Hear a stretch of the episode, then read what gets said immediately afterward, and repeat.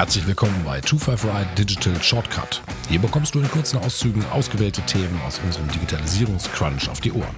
Viel Spaß! Lass uns mal über ein anderes Thema sprechen. Ähm, das kam ja auch die Woche äh, hoch. PayPal hat Ambitionen, zu einer Super-App zu werden. Das ist ist ja erstmal ganz interessant. Diese Ambitionen haben wir schon viele gehabt. Es ist halt die Frage, was sich dahinter verbirgt. Vielleicht kurz zur Erklärung. Man bezeichnet Apps als Super-Apps, wenn sie so stark in den Alltag integriert sind, dass man sie eigentlich in, in jeder Situation irgendwie nutzen kann. Und ich glaube, gerade so welche Apps wie, wie WeChat oder so, ich glaube, das sind so die besten Beispiele dafür. Ich habe eigentlich für jede Lebenssituation irgendwie ein Feature in dieser App und muss eigentlich diesen App-Kosmos gar nicht mehr verlassen. Ja. Ähm, ich, ich kann da drin einkaufen, ich kann da drin kommunizieren, ich kann damit bezahlen, ich kann eigentlich alles machen, was ich irgendwie in meinem Alltag äh, machen muss. Und das ist, das ist eigentlich eine super App. Und jetzt hat PayPal ähnliche Ambitionen. Ja, also PayPal selber ist unglaublich gewachsen. Jetzt während der Corona-Pandemie, die haben irgendwie 73 Millionen neue Kunden gewinnen können innerhalb eines Jahres. Also das ist mhm. wirklich, klar, Leute mehr Homeoffice, mehr Online-Bestellungen und so weiter, ist einfach PayPal unglaublich gestiegen. Und will genau diesen Rückenwind, den sie jetzt halt haben, wollen sie halt nutzen. Klarna versucht das wohl auch, hat wohl im Oktober letzten Jahres auch schon ganz klar gesagt, okay, wir wollen Richtung Super-App ähm, uns weiterentwickeln. Und ich fand ganz interessant, du glaubst das nicht? Führ, führ mal weiter aus. Also, ich wollte, ich, ich wollte gerade über PayPal weiter berichten, weil ich fand es ganz interessant, wie sie das nämlich hinbekommen wollen, weil man hat ja so ein bisschen, wenn ich jetzt denke, okay, wann benutze ich die PayPal-App? Die benutze ich, wenn ich irgendwie was bezahlen möchte. Und vor ein paar Wochen, Monaten kam diese Nachricht schon raus, dass es möglich wird, ich glaube in den USA geht es sogar schon, dass ich ähm, bei PayPal eben auch meine Cryptocurrency ähm, aufbewahren kann. Also dass ich auch Bitcoin zum Beispiel in mein PayPal-Konto nutzen kann.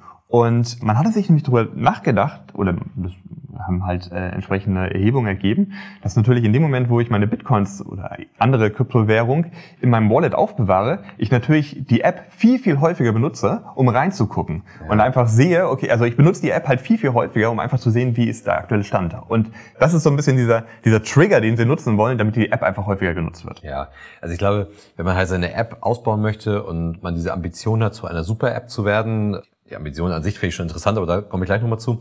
Ich glaube, dann ist halt der Mehrwert A, dass man die, dass man erstmal neue Nutzer gewinnt, ähm, weil ich einfach neue Funktionen habe.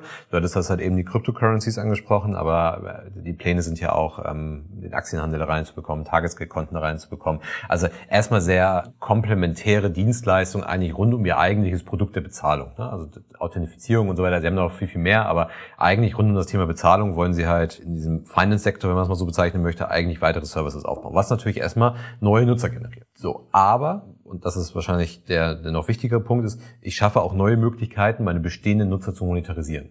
Und PayPal ist ja eine App, die ist ja, hat ja, in, ich habe keine genauen Zahlen, aber die hat enorm viele, viele Benutzer weltweit auch. Und das heißt, für die ist es ja schon, schon Wahnsinn, wenn sie es auch nur schaffen, mit jedem Benutzer im Jahr einen Dollar mehr zu verdienen. Also das ist ja, ist ja schon enorm. Und deswegen glaube ich, ja, neue Nutzer generieren durch neue Services, die die neuen Nutzer, aber auch die bestehenden Nutzer stärker an die App eigentlich binden und versuchen, in anderen Services zu monetarisieren. Die Ambition finde ich super.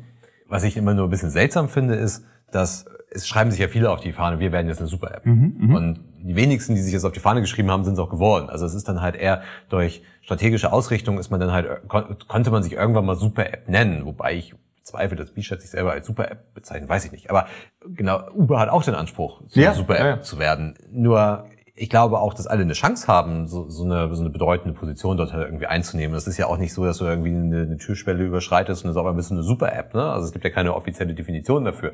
Aber ich glaube, die haben schon Potenzial, damit mehr zu machen. Aber ich finde es halt immer ein bisschen, bisschen seltsam, irgendwie sagen, irgendwie wir, also unsere Strategie ist es, wir werden jetzt eine Super-App. Ne? Also ja. das ich so als, als Marschrichtung ein bisschen. Also äh, zum einen, es, es sind, glaube ich, 375 Millionen Nutzer aktuell bei PayPal. Das ist natürlich echt eine wirklich große Zahl und das recht, wenn ich da nur schon so ein klein bisschen mehr Geld einfach äh, abzwacke, dann äh, erreiche ich da schon ganz viel bei dieser großen Zahl.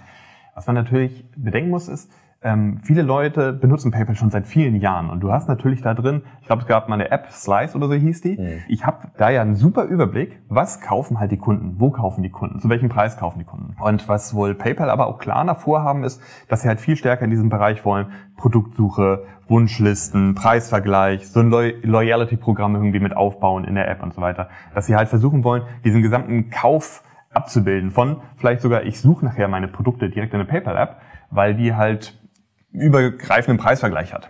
Es wird PayPal noch erst schaffen als Klarna, glaube ich. Ähm, aber also ich weiß gar nicht, ob Klarna überhaupt außerhalb von Europa eine Relevanz spielt. Ich glaube, ein schwedisches Unternehmen. Und die haben Snoop Dogg, oder? ja, Wahnsinn. Also Klarna hat grundsätzlich viele Sachen, glaube ich, sehr richtig gemacht. Also das, also auch wie sie an das Thema der Bezahlung drangekommen sind, auch an das Thema Absicherung von Zahlungen rangekommen, wo sie originär herkommen, also aus dem Rechnungskauf und so weiter, das haben sie sehr, sehr klug gemacht über die mathematischen Modelle. Aber ich glaube, die sind dann halt doch noch relativ weit davon entfernt, äh, sowas zu werden. Aber klar, also die, deswegen sage ich auch, die Ambition und auch die Chance, das ist definitiv alles gegeben. Aber auch was du sagtest, PayPal die sind ja seit Jahren am Markt. Ich glaube, das wird auch enorm schwer, das aufzubrechen.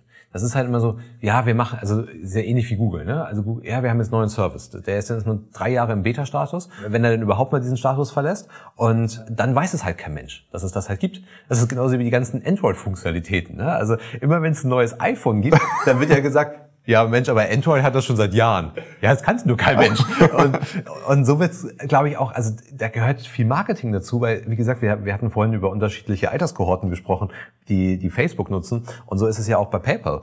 Also das ist ja, das, das nutzen ja nahezu alle also in allen Altersgruppen. Aber da jetzt halt so eine, sagen wir mal, Altersgruppe 50 bis 60 irgendwie so aufzubrechen und sagen, geh doch nicht zur Sparkasse, wenn du eine Aktien kaufen möchtest, sondern komm, mach das doch bei uns das, das wird schwer, glaube ich. Ne? Also dann hat es vielleicht einer wie, wie Trade Republic ein bisschen einfacher, der sagt, ich bin hier neuer Anbieter und ich mache das Handeln mit Aktien irgendwie alles ein bisschen einfacher und dann beschäftigt sich auch so jemand damit. Aber die App ist da drauf und ob denen es gelingt, diese Leute dafür äh, zu begeistern und überhaupt bekannt zu machen, dass PayPal jetzt mehr kann, also Expresskauf ist eigentlich ein schönes Beispiel dafür. Ich weiß gar nicht, ob überhaupt noch Expresskauf heißt, aber ich hatte mal, ich hatte mal eine Statistik gesehen, wie viele Benutzer eigentlich, obwohl sie PayPal nutzen und obwohl der Shop Expresskauf integriert hat, es einfach nicht nutzen.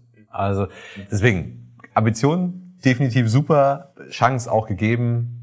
Und dann beobachten wir mal, was soll passieren. Diese und weitere spannende Themen kannst du in voller Länge in unserem 255 Digitalisierungscrunch hören auf 25r-digital.com.